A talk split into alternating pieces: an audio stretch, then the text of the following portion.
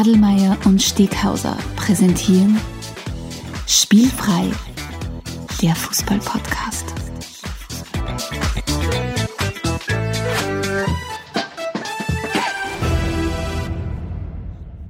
Herzlich willkommen zu einer neuen Folge von Spielfrei, dem Fußball-Podcast direkt aus Graz. Und neben mir im Herzen immer und heute für die Folge wieder mal virtuell Stefan Adelmann. Hallo Stefan. Hallihallo, schönen guten Abend. Wir, wir schaffen es jetzt ja wirklich mit einer gewissen Regelmäßigkeit aufzunehmen. ist ja sensationell, oder? Ähm, es, es freut mich mittlerweile auf die, auf die Aufnahmetage alles hinzuplanen und natürlich konkurriert aktuell ein spielfreier Aufnahmetermin nicht mit sehr vielen anderen Dingen im Kalender, da muss so ehrlich muss man sein, aber es ja. hat sowieso höchste Priorität. Weil, weil, was unsere Zuhörerinnen und Zuhörer nicht wissen, ist, dass wir prinzipiell nur Podcasts aufnehmen, wenn wir sonst nichts mehr zum tun haben. ähm, ich würde sagen, starten wir gleich mal rein, oder? Um was geht es denn heute eigentlich? Wir haben uns heute ein besonderes Thema ausgesucht und zwar ist ja Jänner, das heißt Jänner, wie wir alle wissen, der Transfermarkt hat wieder geöffnet im europäischen Fußball ähm, und ein Wechsel, der durchaus äh, es auf die ersten Seiten der, der Zeitungen geschafft hat, auf, quasi auf die Titelseiten, ist der Wechsel von Mesut Özil weg von Arsenal, wo ich dann noch natürlich auch deine Meinung noch haben möchte als Arsenal-Fan, weg mhm. von Arsenal hin zu Fenerbahce und dann haben wir gesagt, wir beiden, was halten wir eigentlich davon, wenn wir mal hergehen würden und uns etwas dem Fußball in der Türkei, beziehungsweise, um genau zu sein, dem Fußball in Istanbul widmen? Das heißt, in der heutigen Episode wird es darum gehen, was müsst ihr, liebe Zuhörerinnen und Zuhörer, über den Fußball in Istanbul wissen, was für ja, große Vereine gibt es, welche Rivalitäten, welche besonderen Geschichten, welchen Einfluss hat die Politik ähm, im Fußball in, in Istanbul? Ja, Spoiler das ist ja quasi sehr viel und, und das ist so quasi äh, das Menü, das wir euch heute bieten. Aber vielleicht, um, um, auf meine angekündigte Frage zurückzukommen, äh, du als alter Gunner, äh, was sagst du zum Transfer von Mesut Özil? Mm, na, ich, ich würde vorschlagen, das heben wir noch ein bisschen auf, weil er kommt dann noch später mal vor bei mir und da passt es dann sehr gut rein. Okay, passt. Äh, jetzt, jetzt, müssen wir aber aufpassen, dass wir es nicht vergessen, weil das ist was, was wir beide, ist mir schon ein paar Mal aufgefallen, was wir beide ganz ja. gern machen, ist zu sagen, ihr passt, wir besprechen das dann später und wenn es das nächste Mal die Episode anhörst, dann wir drauf kommen, wir haben es nie mehr besprochen. Äh, es dem gegenüber steht, dass glücklicherweise uns das sonst noch niemand eingefordert hat von uns. Von dem her, glaube ich, sind wir auf einem guten Weg. Ähm, was wichtig ist, was wir anzukündigen haben, wäre mal wieder, was unseren Newsletter betrifft, ähm, den Steilpass, den spielfrei, das unregelmäßig regelmäßige E-Mail, das wir nicht Newsletter nennen wollen, ähm, wird es auch in Zukunft wieder geben für aktuelle Folgen. Das ist vor allem, aber nicht ausschließlich für die Leute interessant, die in die Social Media schon ein bisschen beim Häuser steht und die trotzdem gern Updates kriegen möchten, wenn es bei uns was Neues gibt. Und um das Ganze ein bisschen anzuheizen, verlosen wir unter all unseren Newsletter-Abonnenten äh, ein Goodie Pack. Das heißt, wenn ihr bis, jetzt würde ich mal sagen, jetzt brauchen wir ein bisschen, bis wir die Folge, die wir heute aufnehmen, veröffentlichen. Und dann läuft das Februar. Gewinnspiel. Ein paar Tage, genau. Wenn ihr euch bis spätestens Ende Februar angemeldet habt, nehmt ihr, wenn ihr wollt, an einer Verlosung teil und könnt dieses Goodie Bag gewinnen. Also in diesem Sinne würde ich vorschlagen, geht auf spielfrei.at, da gibt es gleich rechts auf der Seite die Möglichkeit, sich einzutragen und wir versprechen, dass wir euch nicht zu spammen. Cool. Ja. Und irgendwann verratest, irgendwann verratest dann auch mir, was in dem Goodie Bag drinnen ist. ja, also spätestens dann, wenn ich selber weiß, was in dem Goodie Bag drinnen ist, werde ich das auf jeden Fall preisgeben. Passt, ich werde mich, ich werd mich mit allen E-Mail-Adressen, die ich habe, werde ich, mich, werde ich mich anmelden. Ich möchte es unbedingt gewinnen. Sehr gut. Ich, ich, wünsche auch dir wie allen anderen Teilnehmerinnen und Teilnehmern viel Glück. Ja. ähm, ansonsten war natürlich jetzt gerade sehr viel Zeit, Fußball zu schauen. Und ein alter Redaktionsliebling hat mal wieder für Schlagzeilen gesagt, hat mir schon wieder super taugt. Das Lattern hat mal wieder einen Aus auspackt. Hast du mitgekriegt? Ähm, ihr meinst die Diskussion, die ihr jetzt geführt hat mit, äh, mit im Spiel gegen Bergamo? Mit dem, mit dem Herrn, dem Wert Zapata, Duran Zapata, Zapata ja, ja. dem er an den Kopf geworfen hat, dass er schon mehr Tore geschossen hat, als er Spiele absolviert hat. Und es ist auf der anderen Seite natürlich Trash-Talk vom Feinsten, aber es ist also lustig, weil es wahr ist, ja. Uh, ja, und er hat es in, in absolut sauberem Italienisch umgebracht. Also auch das hat mir sehr taugt. Ähm, ist ja tatsächlich die Serie A mitzuverfolgen, hat ja heuer wieder mal ein bisschen, äh, wie soll ich sagen, ein bisschen Abwechslung zumindest zu bieten. Nicht? Weil mhm. mein, wir wissen immer nicht, wie die Saison ausgeht und natürlich Juve kann immer noch das, den, den zehnten Titel en suite feiern, aber die Serie A bietet doch heuer ziemlich eine Spannung. Die Mailänder Clubs, die ein bisschen wieder aus der Versenkung auftaucht sind, mhm Die können gut, richtig gut mithalten. Napoli äh, und die Roma als, als, als, ja, als, als ebenfalls Kandidaten für die vorderen Plätze und natürlich Juve, der wird in fortkommen. Also bin noch ja, sehr, sehr gespannt, was die Serie A heuer, heuer uns noch liefern wird. Absolut. Dann habe ich ein bisschen natürlich mehr mit der deutschen Bundesliga auseinandergesetzt. Und was mir in den letzten Tagen unterkommen ist, ist äh, vor ziemlich genau einem Jahr haben sie den Jürgen Klinsmann in Berlin bei der Hertha vom Hof gejagt. Und der hat dann ja quasi mit einem, ich habe es jetzt mal Pamphlet genannt, weil er wirklich zu einem riesengroßen Rundumschlag ausgeholt hat, halt kritisiert, dass da hinten und vorne nichts zusammenpasst und wenn sie nicht, nicht gravierende Abläufe und Personalien ändern, dann wird es mit dem Verein ziemlich im Bauch gehen. Und ich sag mal, fünf Trainer in eineinhalb Jahren hat er recht gehabt, der Klinsmann, oder was sagst du? Also die, die, das ist ein spannendes Thema, weil die Hertha ja selbst dieser, der, der neue, der neue Big Man, wenn man so will, der neue Big Investor bei der Hertha, der Lars Windhorst, hat ja, hat ja einfach äh, das Ziel ausgegeben, er will einen Big City Club äh, äh in, Big in, City Club. in Berlin schaffen, weil ja, und das stimmt ja natürlich, es eigentlich kaum eine europäische Hauptstadt gibt, die so wenig Fußballerfolg hat äh, wie Berlin. Und, und was der Lars Windhorst auf jeden Fall damit gemacht hat, ist einmal eine Erwartungshaltung zu schaffen, der man erstmal gerecht werden muss oder der man erst einmal ja. äh, noch, noch eifern muss. Und im Moment musst du wirklich sagen, ist es wieder ein klassischer Fall von, das geht komplett nach hinten los. Also das, das Anspruchsdenken von einem Lars Winters und jetzt hat er sie ja, und das, da kommt wieder eine persönliche Komponente von uns beiden rein. Er hat sie ja als, als CEO von Hertha BSC, diese Stelle hat er ja geschaffen, hat er wen geholt, weißt du das? Na, was denn? Den ehemaligen ähm, äh, CEO unseres Lieblingsunternehmens Sky. Das heißt, der ehemalige CEO von Sky Deutschland ist jetzt CEO von der Hertha. Bin gespannt, was er CEO von der Hertha macht. Gut, Aber ja. auf jeden Fall, äh, ja, Krebsen ist ja richtig gekommen, haben jetzt wieder mal den, den Trainer ausgeschmissen, wie du schon gesagt hast, Bruno Labbadia ist jetzt ersetzt worden durch Baldadei, alte, alte Härte-Legende. Und du ja. kannst den Baldadei, und ich finde den einen sehr sympathischen, einen sehr sympathischen Typen, du kannst ihm nur wünschen, dass das einigermaßen gut funktioniert, weil sonst wird die nächste Vereinslegende äh, äh, vom, vom Hof gejagt werden, wie es beispielsweise gerade in England der Fall ist an der Stamford Bridge. In, in, dem Fall, in dem Fall passt das Sprichwort nur umgekehrt, du bringst die Härte aus dem Dada, aber den Dada nicht aus der Härte. äh, äh, du hast schon angesprochen, uh, Stamford Bridge, genau. Wir, wir blicken kurz nach England. Lampard ist entlassen worden und heute ist auch schon der Tuchel bestätigt worden als neuer Chelsea-Coach. Duchel.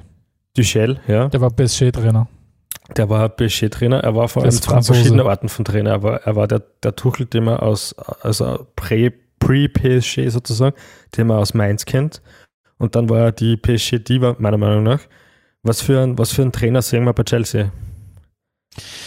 Ähm, mich würde es interessieren, was das, der Hauptbeweggrund war, um Thomas Tuchel zu, uh, zu engagieren. Ähm, ob es die Integration von, von Kai Havertz und Timo Werner ist oder ob man sich sonst irgendwas davon erwartet. Ich meine, er steht natürlich für, für einen für einen ja, sehr guten, aggressiven, offensiven Fußball. Vielleicht kann mhm. man auch sagen, äh, Aktuell sind deutsche Trainer ziemlich en vogue, weil bei der letzten äh, Trainer des Jahres war äh, von, von, von, ich glaube, was von der FIFA oder von der UEFA, weiß ich nicht, Platz 1 Hansi Flick, Platz 2 Jürgen Klopp, Platz 3 Ju, äh, Julian Nagelsmann, Platz 4 Thomas Tuchel. Also insofern sind die deutschen Trainer ziemlich en vogue und vielleicht hat man einfach bei Chelsea versucht, mhm. ja, auf den deutschen Zug aufzuspringen. Ja. Umgekehrt ein bisschen fraglich, warum sich der Tuchel das mitten in der Saison antut mit einer ordentlichen Vorbereitung und einem ruhigen Transferfenster im Sommer kannst du wahrscheinlich ganz anders in einen neuen Job starten, aber er wird sich sicher irgendwas dabei gedacht Ja, haben. und angeblich war er sehr, sehr scharf darauf. Also er wollte ja. angeblich, so wie das habe ich das gelesen, er wollte auf keinen Fall Pause haben. Ähm, mhm. er, er, wollte unbedingt sofort weitermachen. Oh, ja. High at Burnout, aber gut. Ja. Äh, schauen wir ein bisschen weiter in den Norden noch auf.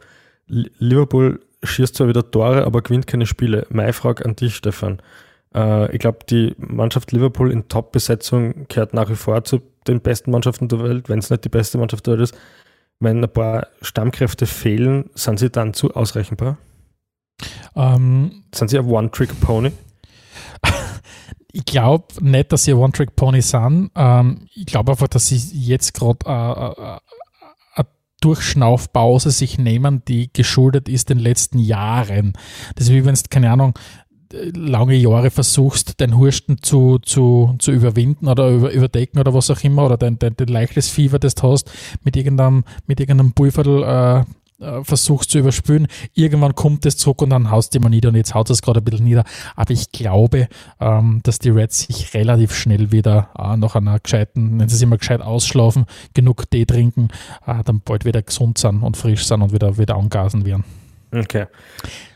Dann würde ich vorschlagen, kommen wir zu unserer ersten ich Rubrik, noch, oder? Ich habe noch, was. noch was. Ja, ich habe noch was, ja. Und zwar, äh, du hast schon an, eben echt auch noch eine Geschichte mit dir teilen. Äh, du hast ja schon an unserer, unserer Redaktionslieblinge angesprochen, äh, den Slatan. Ich habe eine zweite Geschichte, die indirekt mit unserem, mit dem CR7 zusammenhängt, einem anderen Publikumsliebling oder Redaktionsliebling. Mhm. Der CR7, das hast du ja sicher natürlich auch mitgekriegt und viele unserer Zuhörerinnen und Zuhörer auch, hat jetzt da in der italienischen Supercoppa äh, das 1 zu 0 ja geschossen und damit seinen 760. Pflichtspieltreffer in seiner Karriere, was ihn zum erfolgreichsten Torschützen in der Fußballgeschichte macht. Und damit hat er immer einen Rekord geknackt, der schon ewig alt war. Mhm. Und zwar von Josef Bican oder Bizan. Und ich habe in der Vorbereitung, wie ich das dann gelesen habe und ein bisschen noch gelesen habe, aha, Josef Bitzan und so weiter, habe ich wieder mal so einen gleichen Moment gehabt wie damals bei unserer Episode über österreichische Legionäre in, äh, in Deutschland, wo wir von Wilhelm Huberts damals gesprochen haben, diesem steirischen Fußballer, der dann über Umwege, wenn du dich erinnern kannst, vom GRK nach New York, ja, dann schon, ja. zu, in, zu Frankfurt gewechselt ist. Plötzlich ließ ich über Josef Beppi Bitzan. Und jetzt werden wahrscheinlich viele Zuhörerinnen und Zuhörer äh, meinen, okay, Stefan, du bist echt so ein kompletter Anti-Fußballkenner. Natürlich kennt man den, aber vielleicht werden auch viele denken, wer ist es? Und plötzlich stoße ich auf eine Vita, auf eine Biografie von einem Menschen, der 1913 in Wien geboren worden ist, ähm, bei Rapid gespielt hat, äh, bei der Admira Wien gespielt hat und dann eben sogar 1934 mit, dem österreichischen National, mit der österreichischen Nationalmannschaft im WM-Halbfinale war, aber danach gebrochen hat, äh, mit einerseits mit Rapid und dann, wenn man so wie ausgewandert ist, äh, in, die, in die Tschechoslowakei und einerseits sowohl für den österreichischen Fußball als auch für den, für den tschechischen Fußball der, der Nationalmannschaft gespielt worden ist, und diese Person, dessen Namen ich tatsächlich nicht kannte, ist der zweit, war bis vor wenigen Wochen der erfolgreichste Torjäger in der Geschichte des Fußballs. Und ich habe die Person nicht gekannt. Und also das hat mich wieder mal geschreckt. Ist jedenfalls sensationell, weil eben, äh, obwohl wir uns so sehr mit Fußball auseinandersetzen, gehen solche Dinge trotzdem manchmal Voll. unter. Sehr cool. Und ist überhaupt nicht gewürdigt worden bei uns. Ich habe ein bisschen nachgelesen. Ja. Erst so tschechischer, äh, zweiter Platz gewesen bei der Wahl zu Tschechiens Fußballer des Jahrhunderts. Aber Hinterm nicht, weiß ich gar nicht. Nein, hinter wem anders. Ähm, aber, aber ich habe tatsächlich diesen Namen nicht gekannt gehabt. Mhm.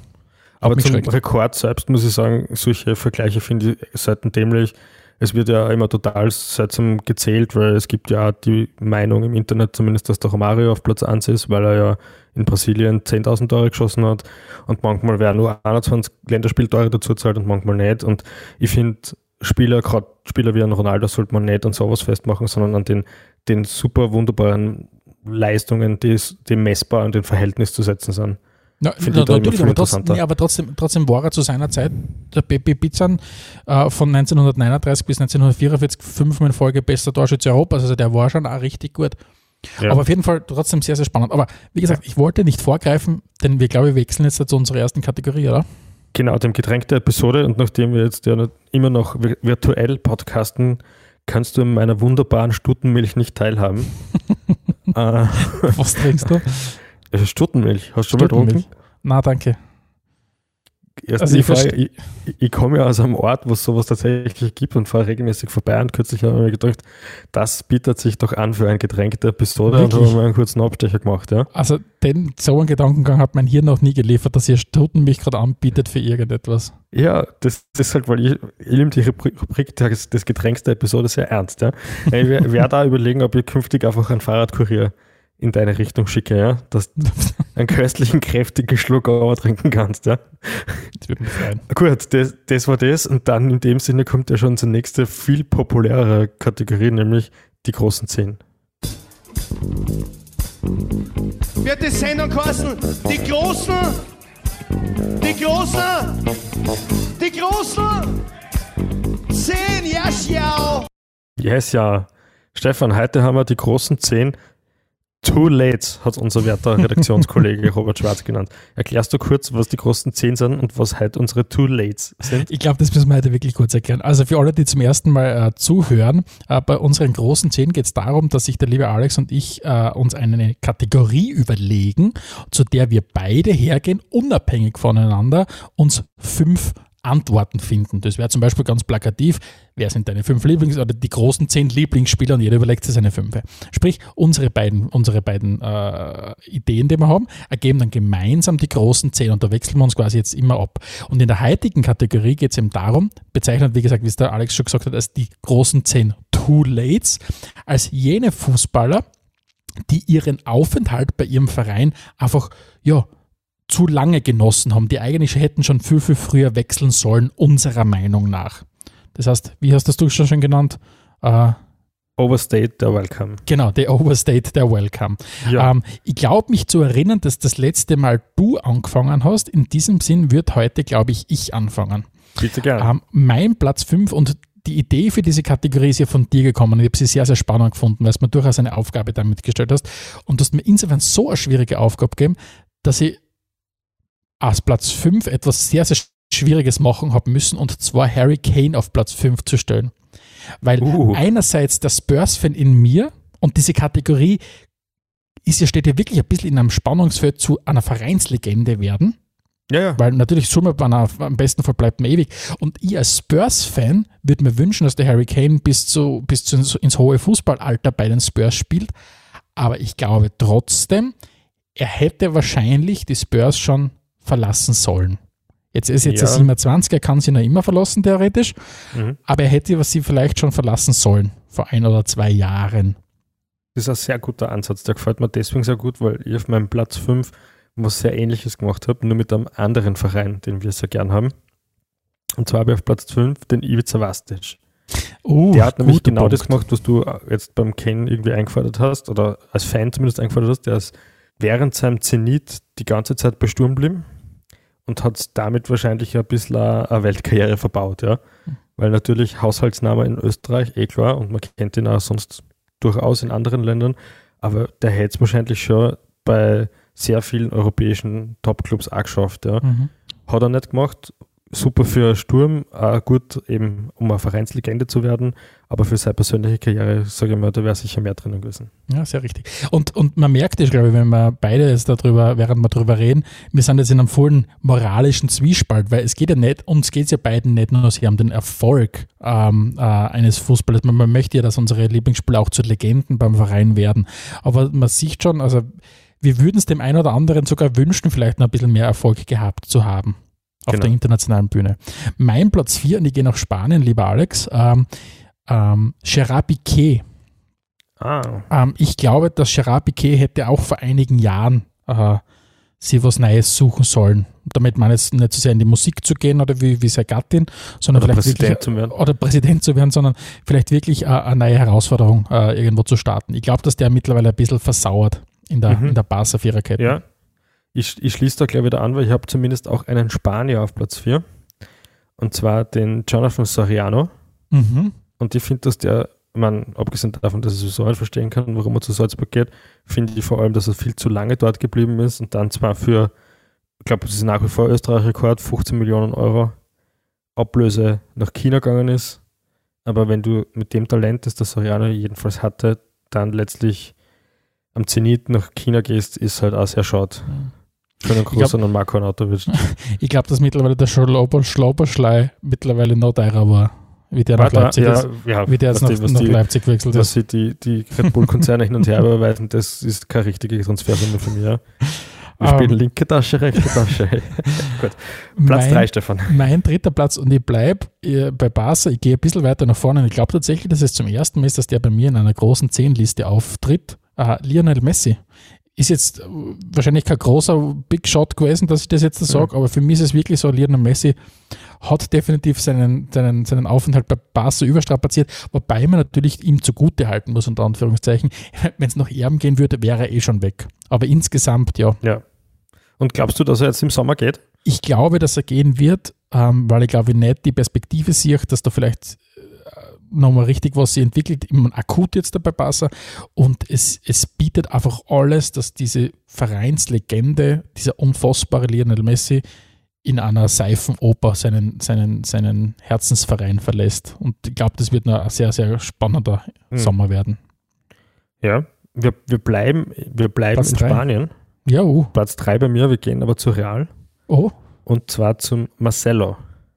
Oh, Serie, ja, gut. Da ja. gibt es nämlich eine interessante Einzelstatistik aus der Saison 2020, 2021.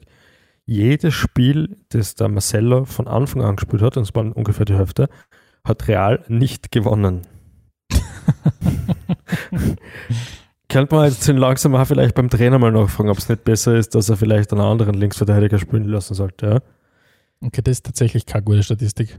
Ist keine gute Statistik. Ja. Und ja, man merkt halt und, rundherum, gerade bei Außenverteidiger, die halt moderne Außenverteidiger, wo vielleicht die wichtigste Qualität nach wie vor die Athletik ist, ist es dann im Alter halt ein bisschen schwieriger. Ja. Mhm.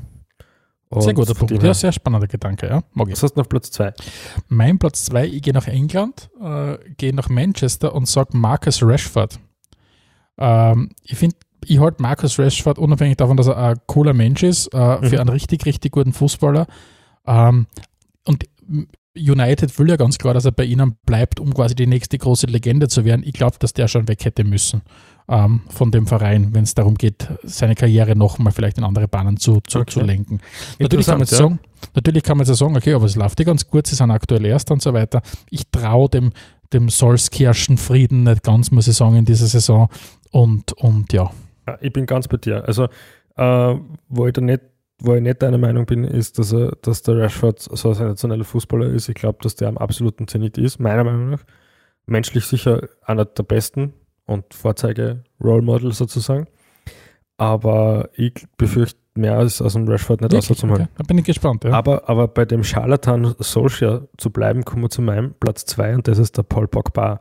Mhm. Ähm, weil, wie du meiner Meinung nach richtig erkannt hast, United ist nicht deswegen vorn, weil die so gut sind, sondern weil wirklich alle anderen so viel straucheln.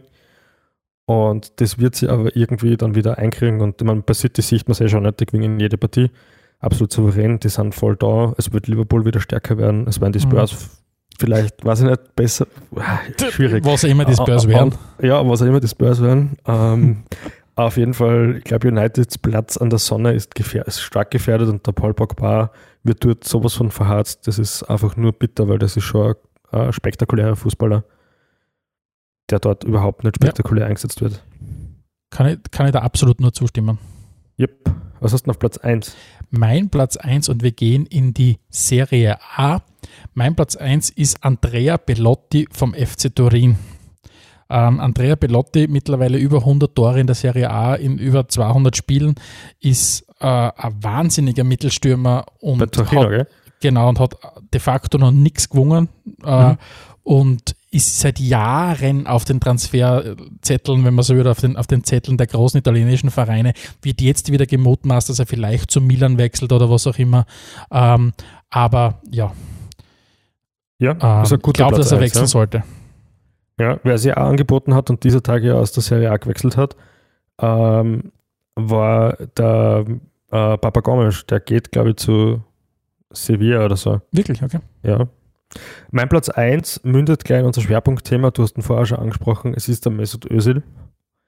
Ich sage ja immer wieder, dass es Fuß im Fußballbusiness gilt, Verträge zu akzeptieren. Das heißt, wenn ein Spieler einen Vertrag unterschrieben hat, dann gilt der halt für den Spieler und den Verein. Und von dem her, wenn jemand seinen Verein, seinen Vertrag beim Verein aussitzen möchte, dann ist das sein gutes Recht. Genauso umgekehrt, wenn, wenn ein Verein dem Spieler sagt, du darfst nicht wechseln, weil du hast noch einen gültigen Vertrag bei uns.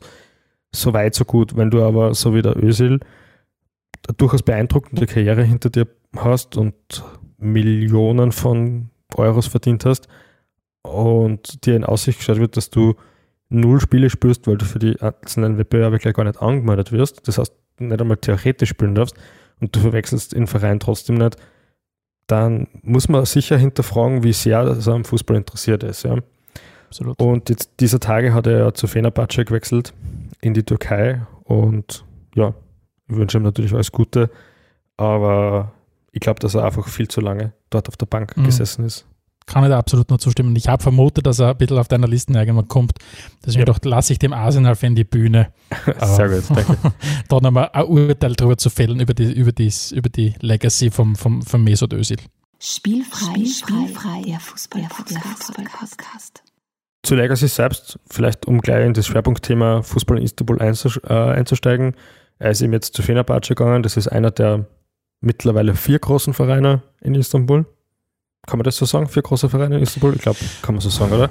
Ich glaube, es gibt, ich glaube, ich würde sagen, es gibt drei große, die mal äh, noch relativ weit Vorsprung haben und dann gibt es einen vierten, der sich amtierender Meister ist am, zwar amtierender Meister ist, aktuell aber auch wieder ein bisschen abstinkt in der Liga ja. äh, und sich anschmiegt, ein bisschen vorzudringen zu den großen drei, der ganz stark eben ja, unterstützt wird, auch von der türkischen Politik. Und auf das, glaube ich, werden wir jetzt im Detail ein bisschen näher eingehen. Genau.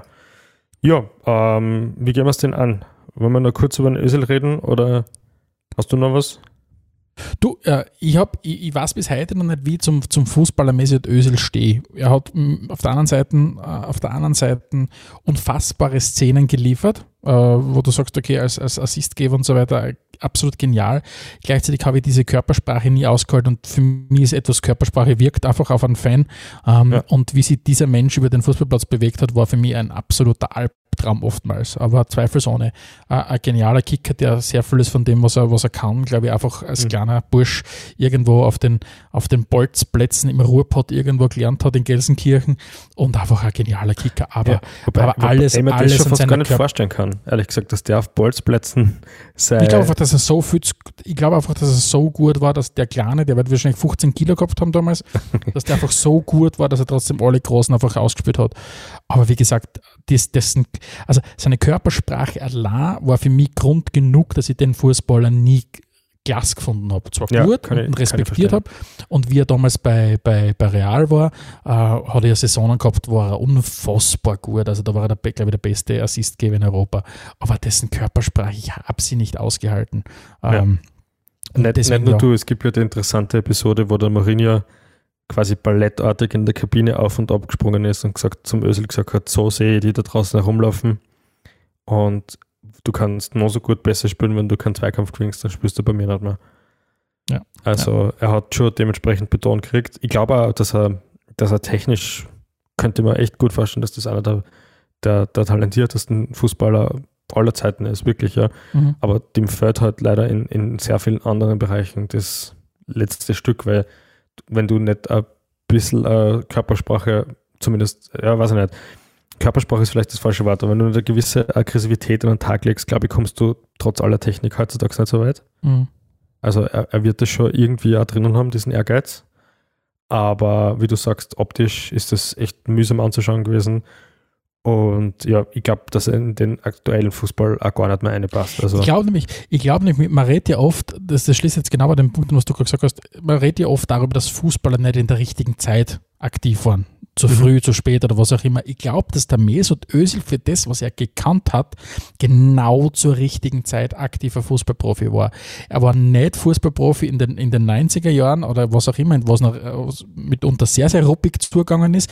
Er ist aber jetzt nicht mehr äh, ein junger Bursch, der sich durchsetzen muss in einer Zeit, wo der Fußball wahnsinnig physisch geworden ist und wo du auch als, als Zehner Triplanski trotzdem eine richtig, eine richtig eine starke Physis mitbringen musst. Ich glaube, dass der Özil wirklich genau die richtige Phase äh, im, im, internationalen Fußball erwischt hat, um das, was er gekonnt hat, richtig einzubringen und dadurch eine super gute vom Verdienst her, von den Titeln her, als er als Weltmeister waren, äh, eine super ja. Karriere natürlich gehabt hat. Mhm. Aber vielleicht kommen wir jetzt einmal Richtung, Richtung Istanbul. Wir, wir, wir bewegen uns in die, in die, in diese wunderschöne Stadt, in die du ja auch schon mit äh, besucht hast. Ähm, und wir sind in einer Stadt mit 15,5 Millionen Einwohnern in der ganzen Metropolregion. Und man muss sagen, das allein sind sicher genug Menschen für ausreichend Fußballkultur. Und, und der türkische Fußball ist ja womit verbindest du, wenn es auf den ersten Blick oder auf, die, auf die erste Frage, womit verbindest du den türkischen Fußball? Also solange ich mich zurückerinnern kann, gab es immer türkische Vereine, die international jedenfalls mitspielen konnten und eigentlich durchwegs besser waren als österreichische Vereine. Mhm. Ich immer auf jeden Fall drinnen. Äh, tatsächlich der erste Verein, an den ich mich so erinnern kann, ist Galatasaray gewesen. Mhm. Was jetzt aber, vielleicht waren die ja gerade zu dem Zeitpunkt, wie ich zum Fußball gekommen bin, erfolgreich. Das kann schon gut zusammenpassen. Generell ist der türkische Fußball ja auch sehr, sehr alt. Also die drei großen Vereine, Galatasaray, nennen wir es einmal, Galatasaray, mhm. Fenerbahce und Besiktas, äh, sind alle Anfang des 19. Jahrhunderts gegründet. 20. 20. ja, Also alle so 1905 bis 1907, 1903. Also wirklich, wirklich große Tradition. Ähm, ich war ja, wie du vorher schon angesprochen hast, ich war in Istanbul, das war 2018 und zwar war ich tatsächlich an dem Tag mitten in Istanbul als Gala Meister geworden ist. Das war ein Ausnahmezustand der besonderen Art. Ja. Also ich bin da mit meiner Kamera unterwegs gewesen und habe eigentlich versucht, das noch ein bisschen einzufangen, weil es ist wirklich, wir sind aus der U-Bahn-Station rausgekommen und sie sind gerade Meister geworden und es ist voll umgegangen. Aber es war so arg wird, dass mir meine Frau eigentlich beim Ärmel Richtung Hotelzimmer gezogen hat. Leider. ich habe jetzt nur so ein paar, vom, ein paar Aufnahmen vom, von den Autokonvois, was auch ziemlich cool ist. Und ja, eine Stadt im Ausnahmezustand. Ich glaube, diese, diese Leidenschaft, ich glaube, das ist mit der wahnsinnig Fülle Leid ähm, den türkischen Fußball verbinden. Man kennt ja diese, diese Szenen oder diese Aufnahmen aus oder diese Live-Übertragungen aus türkischen Stadien, wo du wirklich sagst, das, das nimmt eine Lautstärke an, die du sonst äh, nirgends findest. Das war das, das alte Galatasaray-Stadion, das Alisamien war ja, war ja bekannt dafür, quasi als dieser Kessel, wo diese Lautstärke, wenn man so will, konserviert worden ist, ohne dass mhm. es richtig rausgegangen ist. Und dafür, glaube ich, ist da, ist da, ist da für diese Emotionalität, die aber mitunter, musst wirklich sagen, auch schon fast in einen, in einen Fanatismus reingeht, ähm, ihr, glaube ich, auch wirklich bekannt. Ähm, du, hast, du hast angesprochen, die, die, die, die türkischen Vereine waren immer sehr, sehr präsent ähm, im, im europäischen Fußball. Man muss aber sagen, für das, wie groß diese drei Vereine sind, und die Türkei ist ja auch ein riesengroßes Land, und so ähnlich wie es bei der Nationalmannschaft ist, dass die großen Erfolge ein bisschen ausgeblieben sind, ist es ja auch bei den, bei den, bei den drei großen Istanbuler Vereinen äh, so, dass die internationalen Erfolge sich ja sagen wir mal so, sehr überschaubar sind. Einzig Galatasaray und Galatasaray ist ja insgesamt der erfolgreichste türkische Fußballverein, ähm, hat einmal den UEFA Cup gewonnen, 1999, ja. 2000. Aber grundsätzlich war es das mit internationalen Titeln. Sie haben dann im Jahr drauf den, den UEFA Supercup gewonnen, aber sowas wie Champions League-Siege oder, oder UEFA Cup-Siege äh, in größerer Anzahl hat es nie gegeben für das, wie groß diese Vereine sind, welche Fanbase das die haben und welches, welche Kohle mitunter auch im Spiel ist. Ja, klar. Ähm, vielleicht ganz kurz, jetzt, jetzt, jetzt, du hast die drei Vereine schon erwähnt und unsere Zuhörerinnen und Zuhörer kennen wahrscheinlich diese Namen, nur um die ganz kurz einzuordnen. Galatasaray, haben wir gesagt, ist auf der anderen Seite einmal der, der größte Verein, der erfolgreichste Verein. Ähm, und Galatasaray ist gemeinsam mit Besiktas ähm, auf der europäischen Seite in Istanbul, weil wir mhm. wissen ja, der Bosporus teilt ja, wenn man so will, äh, Istanbul und auf der, auf der östlichen Seite ist die asiatische Seite, auf der westlichen Seite ist die europäische Seite und Galatasaray und Besiktas sind auf der westlichen, auf der europäischen Seite und auf der östlichen Seite ist Fenerbahce. Also das ist einmal so dieses, ja, das Erste, was man sich mal merken kann, dass quasi äh, wenn man so will, Fenerbahce ist äh, asiatischer Verein ist und, und, und, und Galatasaray und Besiktas ist äh, europäische Vereine sind. Dazu vielleicht dann noch äh, einen kleinen Ausflug, was die, nachdem wir das in unseren letzten Episoden immer mal wieder drinnen gehabt haben, nämlich die, die Derby-Kultur, ja. Das äh, Derby zwischen Fener und Galatasaray gilt ja als Interkontinental-Derby. Das ist der offizielle Titel. Bei Besiktas schaut es so aus, dass das große Derby ebenfalls gegen Galla ist, äh, gegen, gegen Fener ist. Und das Derby gegen Galla wird allgemein nur als das andere Derby bezeichnet. Also es ist schon interessant, dass es da so unterschiedliche Konstellationen gibt, äh, was für wen wichtiger ist, gegen wen zu gewinnen und was nicht so wichtig ist. Ja. Nicht unbedingt ganz logisch.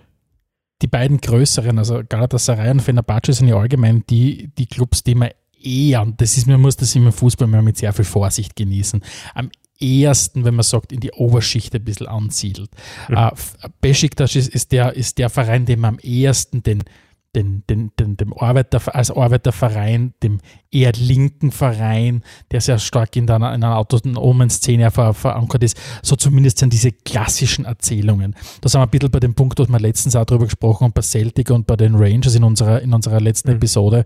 Ähm, diese Trennungen, diese Schwarz-Weiß-Denken, das ist in der Regel nicht ganz 100% zutreffend. Und natürlich werden wir diese Unschärfe auch bei den Istanbuler Vereinen haben. Ja, genau, weil ich wollte gerade sagen, in Istanbul ist es dann sogar noch so, dass es eigentlich als die Stadt bekannt ist, wo es diese klassische Trennung zwischen den Vereinen auch historisch nicht so richtig gegeben hat. Also auf keinen Fall so, wie das jetzt da in Madrid ist oder eben, wie du vorher schon gesagt hast, in Glasgow zum Beispiel, sondern das ist wirklich am ehesten kann man das noch vielleicht politisch noch ein bisschen einordnen, aber eigentlich geht es da um Herzensvereine sozusagen, ja, und steckt jetzt nichts Tieferes dahinter. Mhm. Ein bisschen so wie in, wie in Liverpool mit Liverpool und Everton, wo ja. du auch sagst, wo, wo die Zugehörigkeit jetzt nicht an einer gemeinhin an einer Religionsgemeinschaft hängt oder was auch immer, mhm. sondern wo einfach sagst, okay, die konkurrieren einfach innerhalb von einer Stadt, ähnlich wie es in Graz auch ist, wo man, wenn, wenn man die ganze Geschichten mit, ähm, kann man gerne an unseren älteren Episoden auch hören, wo diese ganze Erzählung vom Arbeiterverein und Akademikerverein ja auch was absolut Überholtes ist, wenn man so will. Ähm, was man vielleicht an dieser Stelle betonen muss, diese drei Istanbuler Vereine, und da Mesut Özil, wie gesagt, heuert jetzt dabei Fenerbahce an, die sind auch die dominierende Größe im türkischen Fußball insgesamt. Ähm, das, das ist nicht so, dass du sagst, okay, es gibt dann, noch, es gibt dann Antalya und viele andere Städte in, und in, in der Türkei und dort ist der jeweilige lokale Club, wenn man so will, der, der Platzhirsch. Na, in äh, eine Umfrage aus dem Jahr 2011 hat gezeigt, ähm, dass 89 Prozent der türkischen Bevölkerung sich mit einem der drei Clubs aus Istanbul identifizieren. Wahnsinn. Das heißt, das, das, das ist ähnlich, eh wieder, um jetzt wieder den gleichen Vergleich wie vorhin zu ziehen, ähnlich wie bei, bei dem Celtic und bei den Rangers, wo du sagst, okay, die Zugehörigkeit oder das Fantum erstreckt sich über das ganze Land, ist es in der Türkei extrem. Also Galatasaray, Fenerbahce, Besiktas, das sind die drei großen Vereine in der Türkei und mhm. alle anderen, ob das jetzt Trabzonspor ist, Antalyaspor, wer auch immer, tun sie einfach schwer damit mitzuhalten. Ja.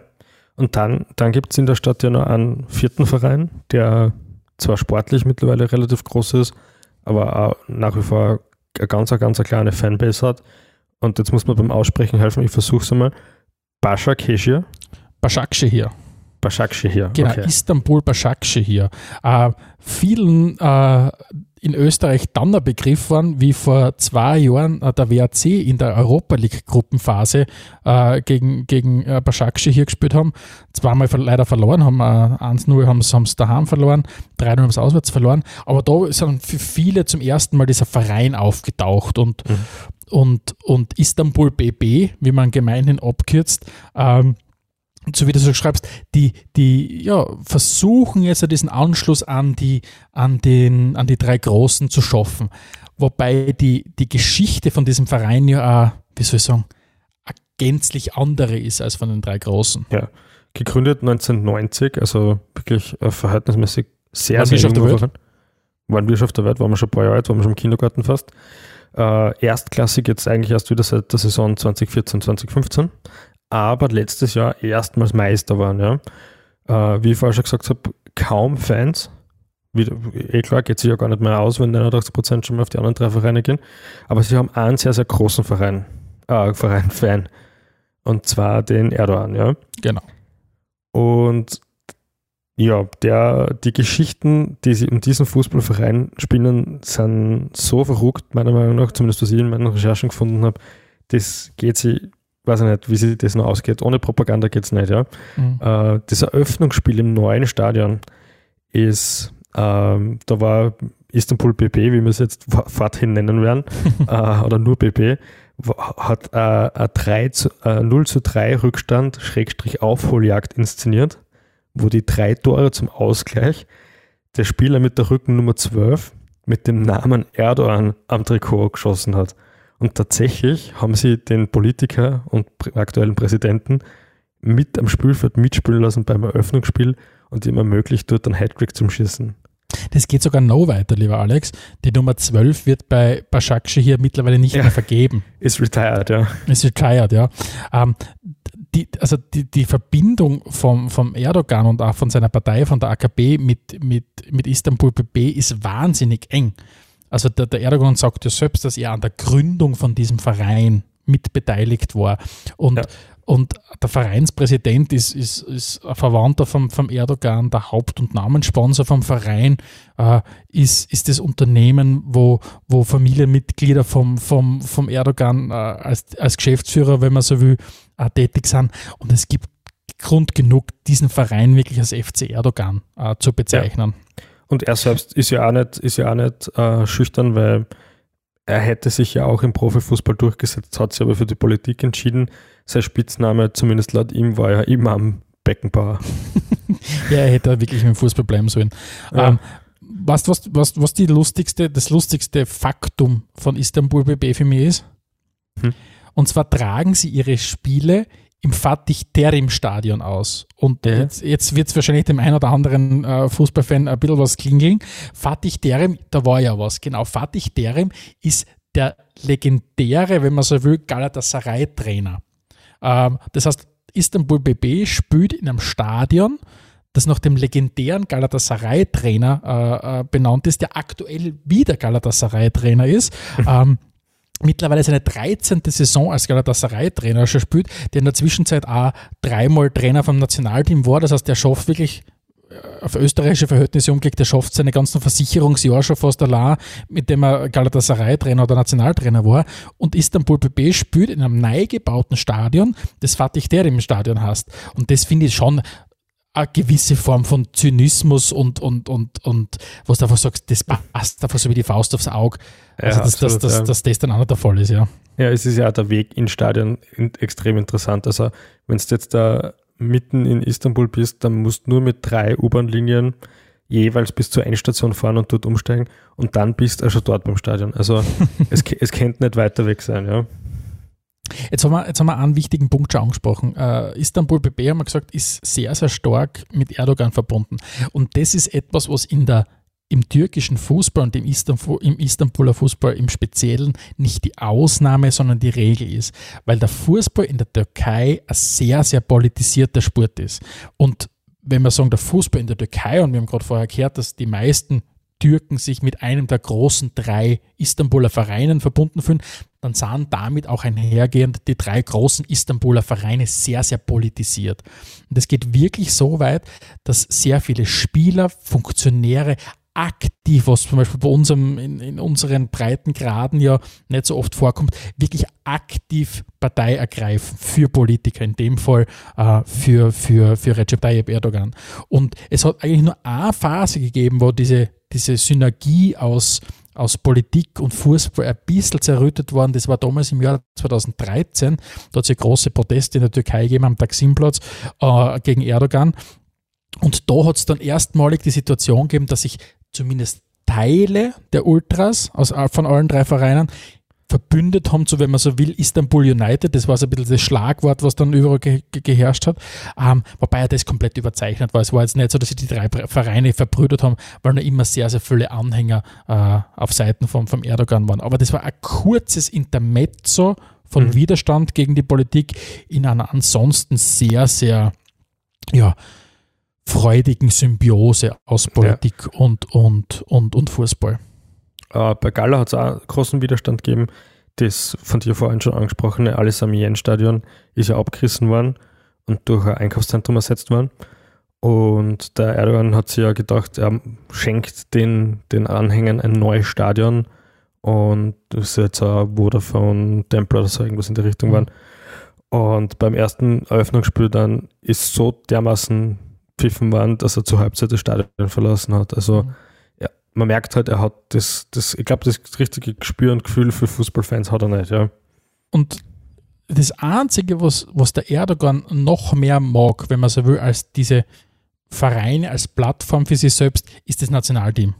Und, und das ist ja in der Türkei und in, Istanbul ja auch was Spezielles, dass das Nationalteam vom Standing her nochmal über allen Vereinen steht. Das ist wahrscheinlich sogar stärker als in den meisten anderen europäischen Ländern. Dass du sagst, okay, ähm, wenn du jetzt wahrscheinlich eingefleischte Rapid-Fans fragst, welche Rolle spielt das Nationalteam, verglichen mit Rapid werden wahrscheinlich die Leute sagen, Rapid Wien leben sind nicht äh, und, und Nationalteam ist okay oder auch wichtig, aber in der Türkei ist es ja, wenn, und, und das sage jetzt nicht ich als Mensch, der nicht aus der Türkei ist, sondern aus dem, was ich gelesen habe und, und viele, viele Interviews mir mit türkischen Fußballfans angeschaut habe, die einfach sagen, das Nationalteam ist für uns Schulterschluss äh, in, der, in der Bevölkerung und da vor allem in der männlichen Bevölkerung. Und das ist, wenn man, wenn man so will, die ganz, ganz große Bühne dann für den Erdogan. Das hat man dann im 2019 im Jahr gesehen, wie dann das Nationalteam äh, diesen militärischen Salut dann geleistet hat in den Spielen gegen Albanien und nachher nochmal gegen Frankreich. Ihm, ihm quasi als Unterstützung für die türkische Offensive damals in, in, in Nordsyrien. Ja, und was hat die UEFA gemacht? Was, was kommt außer, wenn du was machst in, im, im Fußball? Ja, eine Strafe von 50.000 Euro und bitte tut es nicht mehr wieder. Also abschreckende Wirkung, sage ich mal, schaut anders aus. Nicht? Ja, klassisches UEFA-Beispiel halt. Hast du da, eine andere Frage vielleicht, hast du da eigentlich mal angeschaut, wie es mit den Transfers zwischen den rivalisierenden Vereinen ausschaut? Gibt es da Spieler, die sowohl bei einem als auch beim anderen Verein eine Karriere hingelegt haben? Muss ich ganz ehrlich sagen, erwischst du mich komplett am falschen Fuß. Das habe ich mir tatsächlich habe ich mir die Frage nicht gestellt. Was hast du da in Erfahrung bringen können? Ja, nämlich auch nicht viel, weil es, also ich glaube, ich traue mir jetzt mal behaupten, kein uns, unser, keiner unserer Haushaltsnamen hat einen Wechsel von einem dieser großen mhm. Vereine zu einem anderen gemacht. In diesem Sinne würde ich mir vielleicht von unseren Zuhörerinnen und Zuhörern wünschen, wenn ihr da jemanden kennt, dann postet uns das doch, schickt uns das irgendwie per Mail, äh, redaktion.spielfrei.at und wir bringen das dann in der nächsten Sendung nach, weil es mich wirklich sehr interessieren wird, weil es passt nicht so richtig ins Bild von den Vereinen, das man hat. Also so klassische Wechsel à la Luis Figo von Barca zu Real oder ähnliches kann ich mir dort echt beim besten Willen nicht vorstellen. Noch weniger wahrscheinlich sogar als bei Real gegen Barca, ja, also wie du sagst. Also ja. das wird dann, wird dann noch weniger geduldet werden. Ähm, genau. Einen wichtigen Punkt möchte ich vielleicht auch noch erzählen. Mhm. Ähm, du hast ja vorher schon gesagt, der erste türkische Verein, der in deiner Wahrnehmung aufgetreten ist. Und das war bei mir ganz gleich, war damals Galatasaray. Das war natürlich ganz stark auch verbunden mit, mit dem Auftritten von Sturm in der Champions League dann. Ja. Legendären, legendären Spielen. Im Alice Amien im Alten dann 2-2 gespielt. Also das kann mich noch erinnern, da waren wir noch beide absolute Teenager. Ähm, da hat man das mitgekriegt. Und ein sehr, sehr dominierender Spieler zu dieser Zeit war ja Hakan Şükür. Mhm. Hakan Şükür ist ja Galatasaray-Legende ist, ist Rekordtorschütze äh, des Nationalteams, ist aber gleichzeitig der Mann, von dem man heutzutage den Namen nicht mehr im türkischen Fernsehen nennt. Ähm, und zwar ist es, ist es, hat es auch wieder ganz, ganz starke politische Hintergründe. Und da sieht man wieder dieses, diese, diese, diese Verbindung aus Sport und Politik ist einfach in Istanbul in der Türkei eine ganz starke. Und zwar ist es 2016 zu einer Anklage gegen ihn gekommen, gegen Hakan Şükür, weil er Erdogan auf Twitter beleidigt hat. Und, und der Erdogan hat grundsätzlich eine Reaktionsform auf Kritik, auf, auf Widerstand. Und zwar geht er her und bezeichnet den jeweiligen, äh, der ihn kritisiert, als Teil der Gülen-Bewegung. Das haben wir jetzt schon wirklich im Politischen drinnen der, die Gülen-Bewegung ist ja, ist ja, wenn man so will, wird vermutet hinter dem, hinter dem Putschversuch damals 2016 in der Türkei. Und das ist ein ehemaliger Weggefährte vom, vom, vom, vom Erdogan, der dann ja in, mittlerweile in den USA drüben lebt, im Exil und der quasi, wo, wo, wo ja versucht worden ist, äh, dem zu sagen oder dem unterzujubeln, dass, sehr, dass er die ganze, die ganze Türkei unterwandert hätte. Und der, der, der Erdogan ist dann hergegangen und gesagt, okay, der Schücke ist genauso Teil dieser Gülen-Bewegung. Was dazu geführt hat, wie gesagt, dass Hakan Şükür erstens einmal im Exil mittlerweile lebt in den USA und in der Türkei ein absoluter Staatsfeind ist. Und sein Name wird nicht mehr im TV öffentlich ausgesprochen. Man spricht nur von dem Spieler. Wenn, wenn, wenn, wenn, wenn, wenn, wenn, wenn irgendwas eine Fußballsendung läuft und es es geht um Ergebnisse der, der, der, türkischen Nationalmannschaft, dann spricht man, wenn er ein Tor geschossen hat, von dem Spieler, sein Name wird nicht mehr ausgesprochen.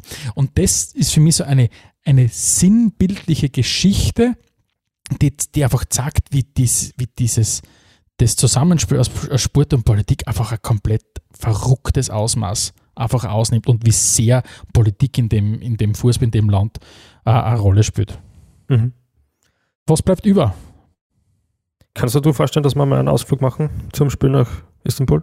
Wenn wir nach dem heutigen Podcast problemlos einreisen können, wahrscheinlich. Würde es mich wahnsinnig interessieren. Äh, ich glaube, dass Istanbul, du hast das aus erster, aus erster Hand erlebt, eine unfassbare Stadt ist.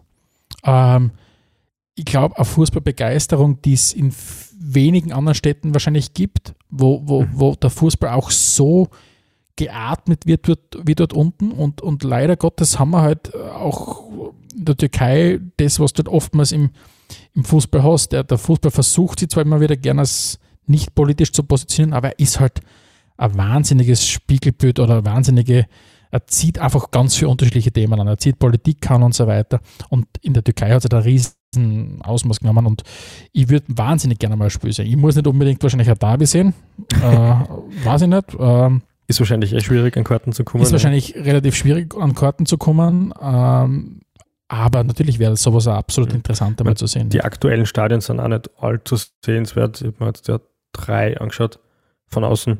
Habe bei keinem das Gefühl gehabt, ich muss auch noch einigen. Mhm. Ähm, aber wie du sagst, äh, diesen, diesen leidenschaftlichen Fußball in einer Stadt wie Istanbul, der ist wirklich sensationell aufzusaugen, das, das hätte auf jeden Fall was. Ja, also einen Ausflug könnte man auch gut vorstellen. Also ich, ich finde es ich find's wahnsinnig schade, dass man, dass man, wenn man nicht aktiv konsumiert oder aktiv danach sucht, über ganz wenig türkischen Fußball stolpert, obwohl dort wirklich sehr, sehr viel, sehr, sehr Interessantes passiert und ja, mhm. wahnsinnig viele ja, wenn man so wie Allstars hier da runterwandern, ne? also du hast ja bei jedem, bei jedem der großen Istanbuler Vereine laufen, laufen, ja, läuft ein bisschen so wie so eine Highlight-Sendung aus dem Jahr 2006 herum, nicht? Ob das jetzt der Bafena Bace mit, mit dem, aktuell mit dem Luis Gustavo ist, ob das jetzt der Galatasaray im Moment der Falcao ist oder der Ada Turan und, und, oder der Ryan Babel. Ja. Genau, also das ist, du hast jetzt, jetzt bei Fenerbahce läuft ein Mesut Özil herum. Ja, also da, da, da, da sind einfach viele, viele, viele Allstars und, und natürlich hat es eine Phase gegeben, wo unfassbar viel Kohle reingeflossen ist in diese Vereine. Hm. Das ist ja jetzt nicht der Fall.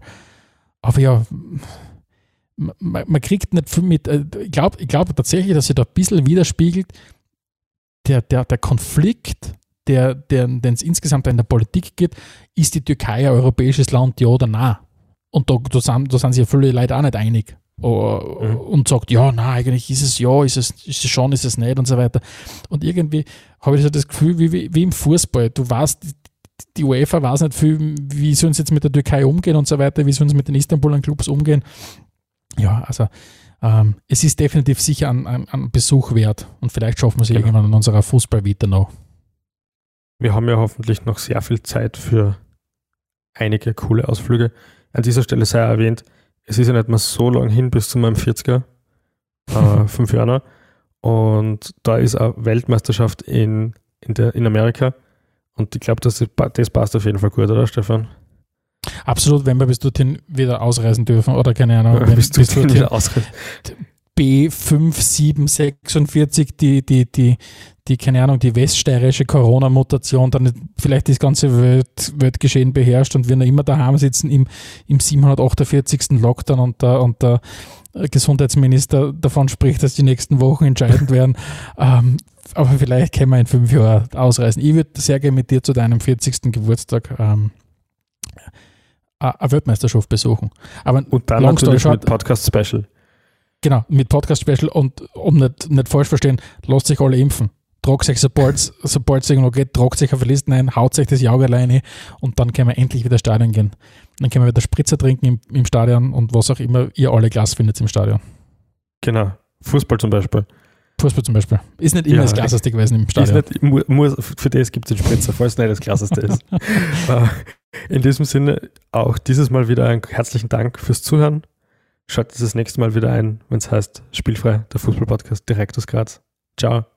Adelmeier und Steghauser präsentierten Spielfrei, der Fußballpodcast. Der Fußballpodcast.